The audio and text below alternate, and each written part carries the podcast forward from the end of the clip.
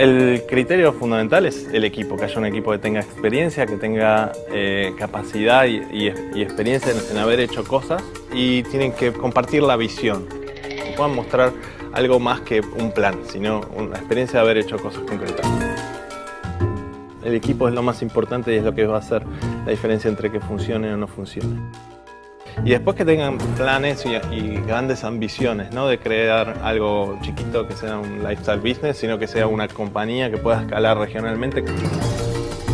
Nuestra motivación es tratar de generar un ecosistema de, emprendedores. Nuestro trabajo es ser como una red de contención para esos emprendedores, para con esa red pueden entrenarse, los podemos proteger de caídas y ellos pueden aspirar a hacer cosas más osadas cada emprendedor que ves que es exitoso hay un montón de fracasos que por una cuestión cultural muchas veces no los contamos, pero creo que es un daño que, estamos haciendo al no transmitir esos problemas que, tuviste antes.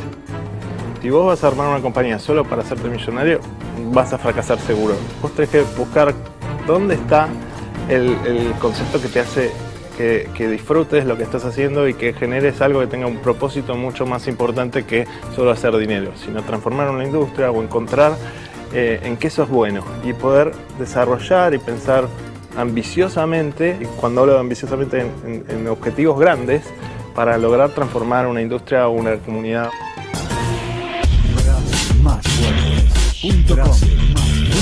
Frase.com Cada día más fuertes.